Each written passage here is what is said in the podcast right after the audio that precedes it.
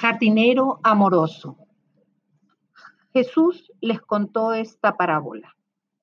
Un hombre tenía una higuera plantada en su viñedo y fue a ver si daba higos, pero no encontró ninguno. Así que le dijo al jardinero que cuidaba el viñedo, mira, por tres años seguidos he venido a esta higuera en busca de frutos, pero nunca lo encuentro. Córtala. ¿Para qué ha de ocupar el terreno inútilmente? Pero el jardinero le contestó, Señor, déjala todavía este año, voy a aflojarle la tierra y a echarle abono. Con eso, tal vez dará fruto y si no, ya la cortarás. Con esta parábola Jesucristo nos está diciendo que Él también, cual jardinero amoroso, intercede día a día por nosotros ante el trono de su Padre Celestial. Pero todo tiene su tiempo.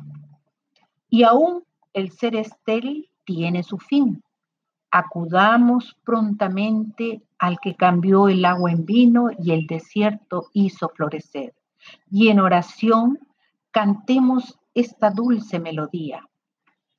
Si tu jardín se encuentra en total resequedad.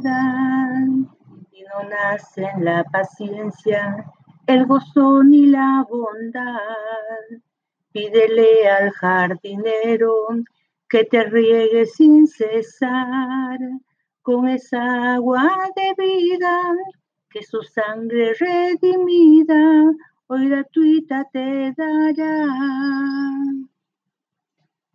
Pongamos nuestra esperanza en Dios, el cual es poderoso para hacer todas las cosas mucho más abundante de lo que pedimos o entendemos, según el poder que actúa en nosotros. Que así sea en tu vida y en la mía también. Amén.